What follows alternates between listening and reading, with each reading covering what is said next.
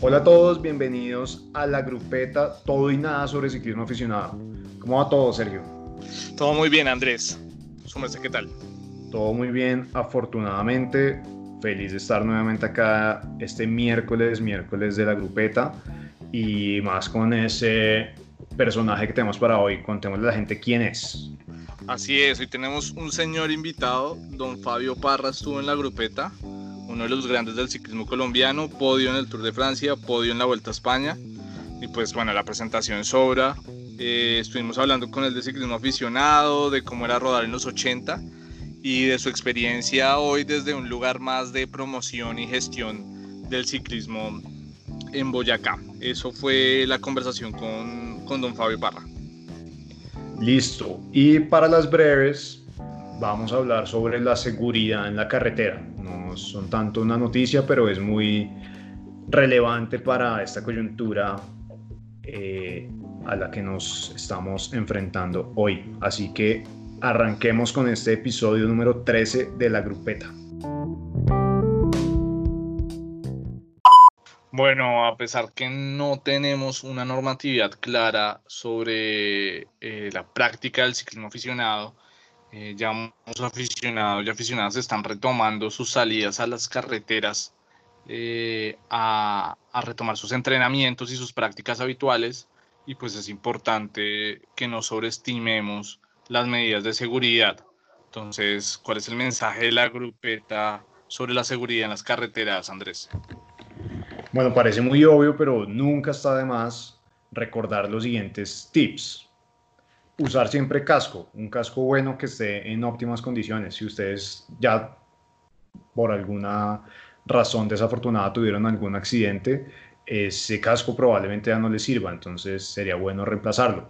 Hacernos visibles, usar siempre luces traseras y si las condiciones de visibilidad no son las mejores, también delanteras y ropa con algún tipo de, de reflectivo cumplir con las normas de tránsito, no nos pasemos los semáforos en rojo en los pueblos, disminuyamos la velocidad, no invadamos el carril contrario.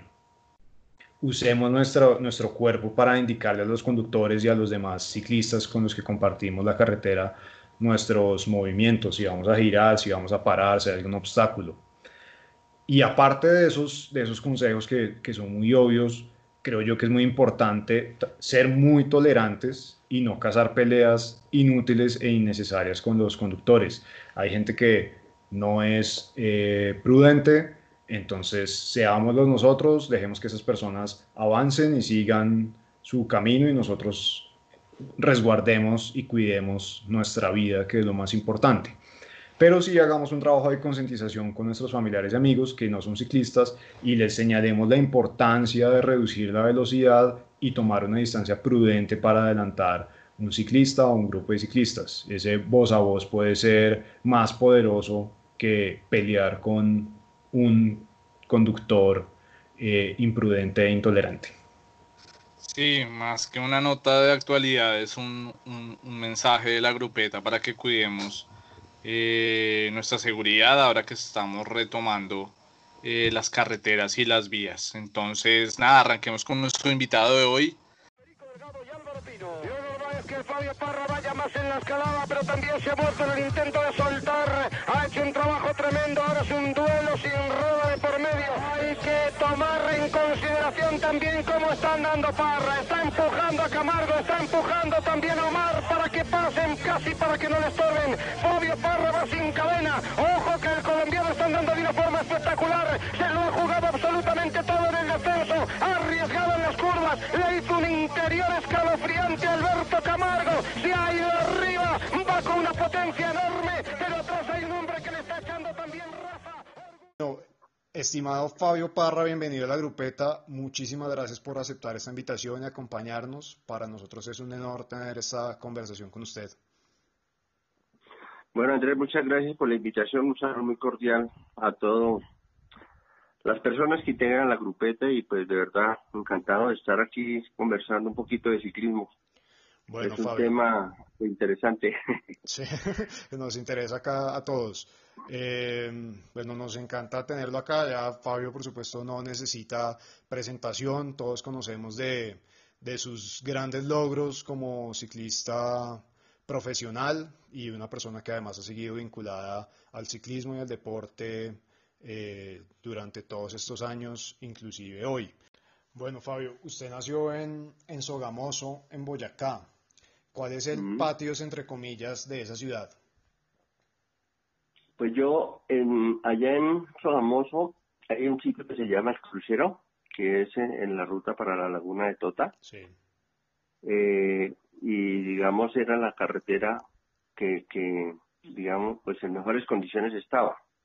Es un asento más o menos de 14 kilómetros, de los cuales son, digamos, 11, 12 kilómetros los más duros. Entonces ahí también había récord, ahí había récord y, y, siempre y todo el mundo llegaba allá, no, vamos a, a subir al crucero. ¿En cuánto subió? No, en 30 y algo, no, en 42. Y ese era el patio de nosotros allá en Boyacá, o aquí en Boyacá, pues soy aquí en Boyacá. Sí. Eh, ese era el patio de nosotros, el del crucero.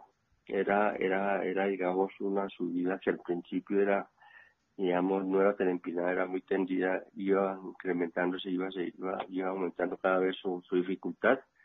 Y había más o menos unos dos o tres kilómetros que eran los difíciles que, que todo el mundo se preparaba para ese pedacito y ahí era donde nosotros entrenábamos.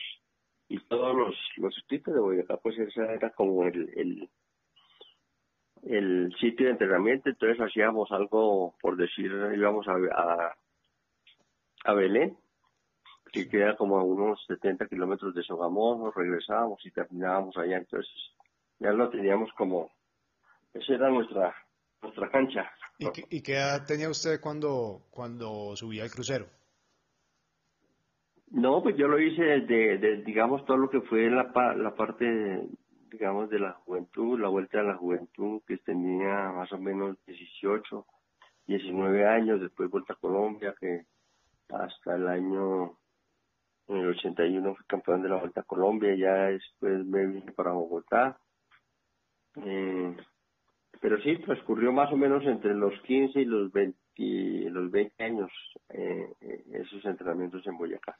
Cuando usted estaba en España como profesional, eh, ¿hacía la, la, temporada, la pretemporada del entrenamiento acá en Colombia o, todo el año lo pasaba allá en, en España? No, yo era muy malo para estar en Europa. Yo, la verdad, y ese fue mis compromisos con, que fue el requisito que le hice al, al equipo. A Rafael Carrasco cuando, cuando empecé con Kelme. Eh, entonces el, el, acuerdo que llegamos fue que yo me preparaba en Colombia y iba corría en Europa, eh, pues digamos dos o tres carreras con objetivos específicos y claros a disputar esas carreras que eran la Vuelta a España y el Tour. Eh, entonces, bueno, corríamos, digamos, algo de algunas clásicas de, de cuatro o cinco días eh, para coger como algo de ritmo antes de, esas carreras, pero, pero la preparación yo la iniciaba en el mes de octubre del año anterior para, para el año siguiente.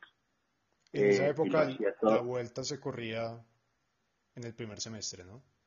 Y en esa época la, el calendario de la Vuelta a España era más o menos en abril-mayo a los ocho días de, terminar la Vuelta a España, siempre se hacía el Giro de Italia, iniciaba el Giro de Italia y terminaba faltando por ahí 20 días para, para, para iniciar para el Sur de Francia. Por eso yo nunca pude correr un Giro de Italia porque pues como corría por un equipo español, pues eh, la exigencia era que debía representar bien al equipo en la Vuelta a España. Entonces, eh, le echábamos todo en la Vuelta a España, descansábamos un poquito y seguíamos para, el sur de Francia. Don Fabio, ¿y cómo fue, sobre cómo eso, como aficionado, cómo fue ese paso al, al profesional? algún eh, ¿cómo, ¿Cómo fue esa transición? Pues digamos que no fue fácil. Yo yo pues yo yo yo, gané la Vuelta a Colombia el año 81, eh, tenía 21 años en el 82, eh, salí con ese objetivo de ganar la Vuelta a Colombia eh, me acuerdo que iba hasta faltando el último día, iba segundo a, a poquito tiempo de Cristóbal Pérez, que fue el campeón ese año. Y era una etapa entre Honda y, Bogotá. Ese día pues dije, no, yo aquí de pronto le puedo descontar el tiempo a, a Cristóbal y puedo ganar la Vuelta a Colombia, pero el objetivo mío era ganar la Vuelta a Colombia porque pues yo tenía en mente eh, hacer lo que lo que había hecho Rafael Antonio Niño, que era ganar varias vueltas a Colombia. Ese año pues a mí me fue pues muy mal. En, en, en, esa en esa en esa última etapa pues me salió todo al revés de lo que yo pensaba y, al final perdí mucho tiempo ese día y quedé como séptimo octavo después de ir segundo para mí eso fue digamos que algo negativo, frustrante y yo dije no me retiro del ciclismo, me retiré del ciclismo en ese momento porque primero pues porque no gané, segundo porque pues no había eh, una motivación diferente a, querer ser ciclista porque en esa época pues digamos que no se apoyaban económicamente a los ciclistas, o sea no era, no había ese, ese no era un ciclismo profesional sino aficionado y solamente pues le daban a uno algo como una bonificación por correr ¿Ahí qué edad tenía don Fabio? Tenía eh, 21 años. 22 años tenía ahí cuando me retiro. Y ahí se retira por un año, eso es el 83, ¿no? Me retiro el 83 y el 84. Bueno, ya en el 84, hacia finales del, del 84, estoy otra vez, vuelvo otra vez a montar en bicicleta, pues viendo las carreras que, porque en el año 83 estaba Patrocinio Jiménez y, patrocinio y Pandorito, entonces viendo unas imágenes de una etapa que a ellos les va muy bien, creo que Patro gana. eh, eh, yo viendo esas imágenes me pareció pues súper chévere porque eh, era totalmente diferente y ahí viene, a eso viene, quería llegar para comentarles que era el cambio, digamos, del ciclismo de, Europa nuestro. Que era que mientras nosotros aquí, por ejemplo, los, el acompañamiento se hacía el motociclista en, la, moto, pues, y, iba el parrillero atrás llevando las dos ruedas de repuesto. Ya en Europa, pues, estaban los carros, estaban con sus, eh, todos sus portabicicletas, eh, estaban muy adecuados. O sea, la logística era totalmente diferente a la nuestra. Viendo eso yo dije, qué bonito, y me, me, me, me dieron ganas de volver y volví a practicar. Inicié en el 84 y en el 85 es cuando se arma todo lo del equipo Barta Café de Colombia. Pero, pero digamos que sí el, el sistema pues era, era pues totalmente diferente, ¿no? Igual los recorridos también eran diferentes, el, terreno también, nuestras carreteras eran diferentes, mucho más estrechas, eh, las condiciones no eran las, las ideales, pero, pero bien, cuando llegamos a Orepo y vemos eso, pues también eso fue una presión psicológica eh, de ver, digamos, y pues nos impresionaba de ver, digamos, que era totalmente diferente al nuestro. Los ciclistas iguales, eh, todos eh, con sus camisetas de todos los equipos profesionales, de todas las, de todos los patrocinadores. O sea, era una elegancia terrible. Entonces, eso, eso, eso impactaba, eso impactaba y pues, eh, pues eso al principio fue duro. Sin embargo, pues Después ya ahí, en el momento de, entrar ya en el pelotón y en las competencias, digamos que nos fuimos acomodando y ya nos metimos, y entonces ya empezamos a mirar que no era tan difícil eh, llegar a ser como ellos, eh, o por lo menos estar peleando en los primeros lugares. Ciclismo colombiano en Francia. Sí, una vez yo tengo la, la la fortuna de conocer o de haber hablado un par de veces con Patrocinio Jiménez y me decía, no les ganamos, pero les hicimos doler las patas. sí. Ah, no, eso sí, eso sí. Eso sí, anécdotas había respecto a eso y a veces la gente, sobre todo iniciando los primeros años, era era muy difícil porque los ciclistas colombianos empezaban, había una subidita y entonces todos empezaban a atacar entonces ya había muchos ciclistas europeos que les daba miedo cuando, cuando llegaba a la montaña porque empezaban colombianos, no ataquen, no ataquen porque, o sea, arrancábamos, nosotros empezábamos a subir y, y el grupo se quedaba hecho pedazos. Eh, igual nosotros también sufríamos mucho en el terreno llano. Sí. Mucho, mucho. O sea, para nosotros era, eso era terrible. Era muy difícil resistir ese, ese, porque igual pues nosotros hacíamos mucho, o por lo menos aquí se entrenaba mucho en ascenso. Y claro, ya ellos eran más fuertes, el biotipo era diferente, era más, más alto, fuerte, tenía mucha potencia, entonces en el terreno, en el terreno ya no iban demasiado rápido y, a nosotros a Pérez casi también podíamos aguantarle ahí. Pero usted cree entonces que esa eh, aparición, entre comillas, de los colombianos en, en las grandes carreras a mediados de los 80 cambió la forma en la que se corre el ciclismo? de manera profesional, no en Colombia, sino en la que se corrían esas carreras, los equipos tuvieron que adaptar sus estrategias a esta nueva forma de, atacar de los colombianos en las montañas? Eh, sí, yo creo que cuando, cuando Colombia llega allí, la gente ve que, por ejemplo, en el año 85, eh, pues Lucho mostraba unas condiciones enormes para el ascenso. Y pues en ocasiones, eh, digamos, eh, cuando se hacían esos ataques, entonces eso eh, de alguna manera transformaba, digamos, la etapa.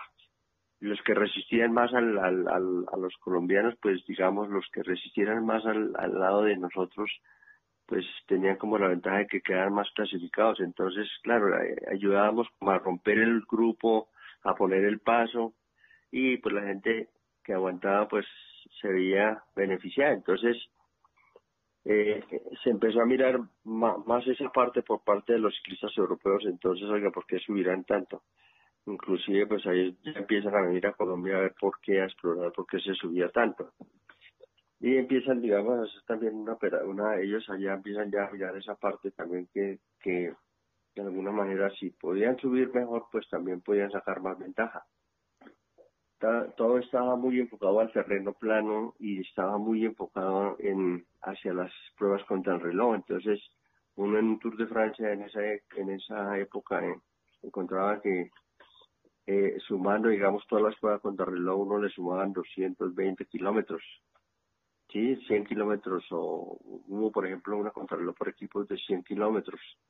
Eh, las contrarreloj eran de 70, 70, 60 kilómetros, había 4, 5, entonces al sumar, digamos, todas las pues, pruebas reloj, sumaban muchos kilómetros.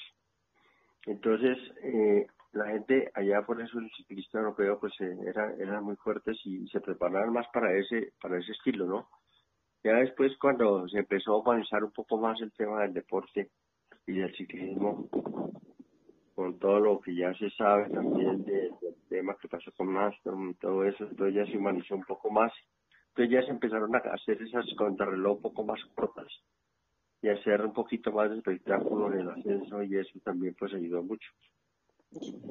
Fabio, usted fue el primer colombiano que se subió a un podio de una gran vuelta en Europa y luego pasaron eh, 30 años tal vez hasta 25. 25 años hasta Nairo. ¿Qué pasó en esos 25 años del, del ciclismo colombiano que, que, nadie pudo repetir esa hazaña? Pues yo creo que pasaron muchas cosas, ¿no? Eh, de todas maneras, nosotros, eh, digamos, estuvimos hasta el año 92, ahí nos retiramos con Lucho. Después siguió Oliverio, Oliverio y Álvaro Mejía, que pues igual les fue muy bien, ellos también ganaron muchas carreras, eran, eran ciclistas muy activos eh, eh, en las grandes carreras, pero lógicamente nuestro país quería, quería eran los éxitos en las grandes y no, pues no se les daban a ellos. Después viene el tema de Santiago, cuando pues hace también una buena figuración en, el Tour de Francia, y es campeón mundial.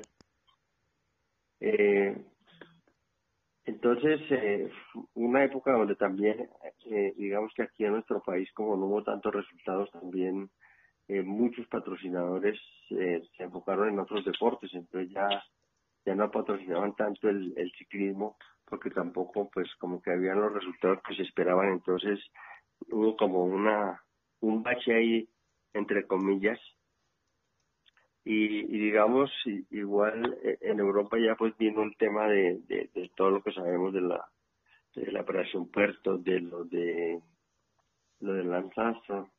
Y digamos que ahí volvía como a cambiar todo para el ciclismo colombiano. Entonces ya se nivelaron otra vez como las cargas y hoy en día nosotros llevamos ya pues todo lo que lleva todo ese proceso que, que pasó ahorita pues vemos que ya los ciclistas colombianos no son uno, son cuatro, cinco, seis corredores eh, de, nuestro país que están allá en los primeros lugares, porque ya la cosa se niveló, ya los controles que hay son totalmente diferentes a lo, a lo que había anteriormente.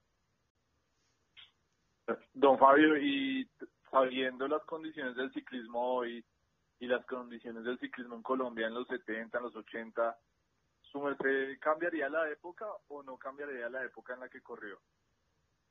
Pues yo la cambiaría ahorita porque se, yo, yo la cambiaría porque pues se ganaría más dinero, ¿no? no, pues sí, o sea, de todas maneras, no, pues ya cada quien en lo suyo, pero, pero son épocas totalmente diferentes, ¿no? Distintas. En el fondo el ciclismo es el mismo, o sea, en el ciclismo puede que haya tecnología nueva, haya nuevas formas de entrenamiento, eh, eh, nuevas formas de alimentarse, de prepararse, entonces, pero en el fondo el ciclismo es el mismo y es, es una, una, hay que tener una gran disciplina y hay que tener una gran eh, constancia para, para uno llegar a ser un gran deportista. Y el que entrene más y el que se cuide más eh, y el que haga las cosas mejor, pues es el que gana. Y eso ha sido norma eh, hoy en día y es norma hace 50 años o 30 años es igual. Entonces, eh, hoy en día las carreras se ganan hasta faltando el último día o faltando dos etapas. Nosotros vemos en una gran carrera que están todavía disputando y tienen posibilidad de ganar dos o tres corredores la, un, un Tour de Francia o un Giro de Italia. Eh, anteriormente era diferente, anteriormente había una sola persona o dos personas que sacaban 5, 10, 15, 20 minutos, las diferencias eran astronómicas. Hoy en día no, precisamente por eso, porque ya todo es mucho más, hay más igualdad de condiciones en todos los aspectos. En la tecnología, ya entonces están mirando qué, qué pueden modificar para que de pronto eh, eh, pese menos la bicicleta, pues dentro de las normas que sigue la UCI. Eh, igual el tema de la, de la ropa ayuda mucho, eh, todo lo que tiene que ver, pero sí vemos que hay una gran, eh, es muy, es muy, muy pareja, digamos, la, las condiciones de los deportistas, ¿no? Bueno, Fabio, para cerrar, hablemos, hablemos ahora de la movida ciclística, especialmente recreativa. Usted desde su posición como ciclista retirado y gerente en Deportes Boyacá, ¿cómo es la explosión de el ciclismo recreativo en el país?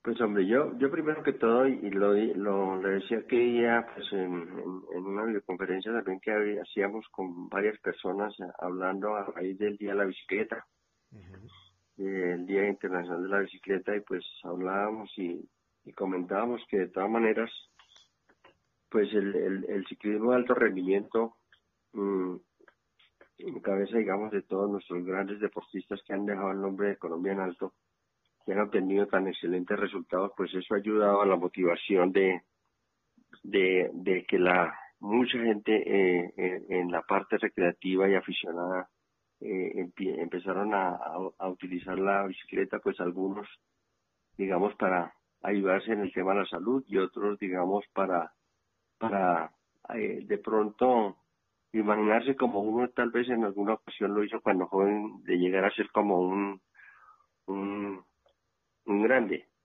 Y lo digo yo, por ejemplo, en el caso mío, pues yo cuando era muy joven y muy niño, eh, me imaginaba siendo como, como Álvaro Pachón, ese, eh, él era mi ídolo en ese momento.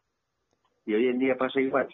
Hoy en día ya pues la gente ve anima y, y toda la tecnología y todas las transmisiones tan inmediatas pues hacen que la gente lo vea y se vea atractivo y se vea fácil montar en bicicleta. Y, relativamente pues es fácil cuando uno lo hace en una forma adecuada y, tiene un proceso para llegar a, a, llegar a un estado de forma más o menos que uno pueda hacer un, un, entrenamiento extenso y difícil eh, sin, sin cansarse tanto. Entonces, eh, eh, toda esa evolución ha hecho que hoy en día haya mucha gente eh, practicando el deporte del ciclismo. En el caso de las damas ni se diga, es sorprendente, ya uno ve una cantidad de, damas montando en bicicleta y también lo hacen en una gran forma y con muchas condiciones físicas. y hoy en día pues es, es impresionante uno ver, por ejemplo, todos los gran fondos que hay, eh, digamos, a nivel de, en, en, varios departamentos y, todas las grandes figuras pues tienen su gran fondo, el caso de Rico, el caso de Nairo, eh, de, de Esteban, eh, hay entidades como la policía también hizo su gran fondo y, se reúne mucha gente en torno a eso, ¿no? Porque es como vivir esa, esa, esa fiesta del ciclismo, que de alguna manera, así sea un solo día, es como si se viviera una gran etapa en, en un Tour de Francia o en cualquiera de las grandes. Eh, yo creo que obedece a eso y eso está muy bien y eso ayuda porque eso ha hecho que pues también la industria del, del, de las bicicletas pues crezca y creciendo pues dinamiza también la economía entonces eso es bueno y positivo para el país y crece la federación y crecen las ligas y crecen los clubes y crece eh, la cantidad de gente que practica. Entonces ya eh, hoy en día tenemos que tener cuidado para que se pueda compartir entre el entre los ciclistas y los vehículos. Entonces van cambiando todas las cosas. Eh, eh, pero todo eso es bueno, o sea, y todo obedece, digamos, a una evolución casi normal de, de todos los sectores de la economía y de toda la actividad de un, de un departamento, de un país o de una, pues ya, digamos, también a nivel mundial, porque eso se, se, se hace, digamos, en todas partes del mundo. Eh, y, pero pues eso, eso es bueno, ¿no? y don Fabio cree que con esa evolución estamos cambiando la forma de ver el ciclismo de base y el ciclismo profesional y aficionado en Colombia, nosotros mismos como colombianos y afuera o solamente el cambio es de los que vienen afuera a vernos y nosotros seguimos viendo el ciclismo eh, con un poco al margen de como de nuestra cultura y de nuestra identidad. No sé cómo eso. No, yo creo que todo todo eso, o sea, lo que cuando cuando nosotros hablamos, digamos, de cuando, yo digo algo de, del tema motivacional, pues pues uno lo hace y lo ve a, a, nivel de todos los departamentos, o sea, y hablo específicamente de Boyacá, en Boyacá pues hay mucha visión, Boyacá prácticamente el deporte del ciclismo es el deporte más fuerte del departamento, eh, y, y es porque, por ejemplo, en el caso de aquí, pues está una persona como Nairo, como eh, Miguel Ángel, y todos quieren ser como, como él, como ellos, eh, entonces hay muchas escuelas de formación deportivas, hay mucho apoyo, eh, hay muchos clubes eh, con, con jóvenes, con niños. Por decir algo, y acá tiene el programa Raza de Campeones, que es un programa que, que, lleva ya cuatro años, en deporte lleva cuatro años, eh, y reúne, por ejemplo, casi cerca de cuatro mil niños, eh, digamos, eh, digamos, se hacen válidas y en cada válida hay mil doscientos niños eh, presentes en, en, las, en diferentes modalidades, porque atendemos pista, ruta y ciclomontañismo y, BMX. Y en todas las modalidades y cada día hay una cantidad de niños, pero pero también es por eso, ¿no? Porque ellos están y porque eh, siempre están apoyando y respaldando y ellos van y visitan a, a esas escuelas y, eh, y cuando se hacen esas actividades, entonces eso ayuda. Y prueba de ello es que, por ejemplo, en la Vuelta del Porvenir, en la Vuelta del Futuro, Boyacá siempre ha sido campeón de, de esas vueltas eh, en los últimos cuatro años. La Vuelta al Futuro y la Vuelta del Porvenir, que son carreras, digamos, para...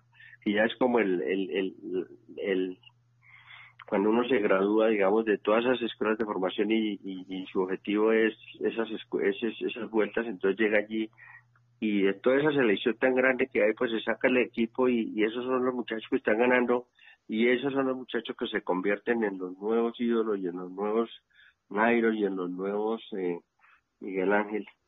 Y de hecho pues, hay corredores como que también ahorita están en Movistar que salieron de, digamos, de eso. Entonces, ese es un proceso pues que es interesante y Antioquia más o menos similar. De pronto hay otras ciudades que no han enfocado mucho el tema del apoyo al, deporte del ciclismo en la etapa inicial, pero pero ese es como la la idea de promover y de apoyar el, el deporte. Sí, qué bueno que tanto los gobiernos como las marcas y patrocinadores le den esa mirada al ciclismo y lo apoyen y por lo que nos cuenta podemos augurar un buen futuro para, para el ciclismo colombiano, ¿no? Sí, yo creo que el, el, el, el apoyo es fundamental y digamos que nosotros, por lo menos aquí voy acá en el tema de la base se está apoyando. El problema es, digamos, digamos, eh, la falta de apoyo ya en la conformación de los equipos, élite y sub-23. Si nosotros tuviéramos más empresas que apoyaran más equipos, generamos pues más cantidad y más calidad va a haber de deportistas digamos que sí hay apoyo, pero, pero digamos, eh, podría haber más. Y yo pienso que sí hay más empresas que podrían llegar a apoyar eh, el deporte del ciclismo eh, y se podrían conformar más equipos, más sólidos. Inclusive mucha gente y muchos aficionados dicen, oiga, ¿por qué no hacen un equipo como el que hubo en alguna época Café de Colombia? Que casi era un equipo, aunque era un equipo profesional, era casi como un, un equipo eh, de, como una selección nacional. Sí, entonces eh, mucha gente dice, pero, pero ¿por qué no, no se puede hacer eso? Y sí se podría llegar a hacer, pero pues lógicamente que a veces no hay como la, las ganas o de pronto las empresas quieren invertir en otros deportes o en otro tipo de inversión publicitaria. Pero sí, yo pienso que, que le hace falta un poquito esa parte para, para que de pronto pues surgieran más corredores que ya pues han surgido hartos, pero pues sería bueno que tuviéramos la posibilidad de tener mucho más campeones. Bueno, Fabio, con ese llamado a las, a las empresas y las marcas para que apoyen todavía más el, el deporte del ciclismo, eh, nos despedimos y agradecemos nuevamente su tiempo, lo valoramos muchísimo y estamos seguros que la gente que va, que está escuchando esta entrevista también. Así que muchísimas gracias y, esperamos tenerlo en alguna próxima oportunidad nuevamente. Claro que sí, un saludo nuevamente para usted, para Andrés y para Sergio y la verdad pues gracias por la invitación. Y no, claro, con gusto, cuando haya que hablar de ciclismo, pues el tema es súper, súper interesante, es rico hablar, es, eh, han existido muchos resultados, hay una estadística y una historia muy grande de nuestro deporte del ciclismo a nivel nacional y a nivel internacional y, y con gusto ahí estaremos eh, presentes.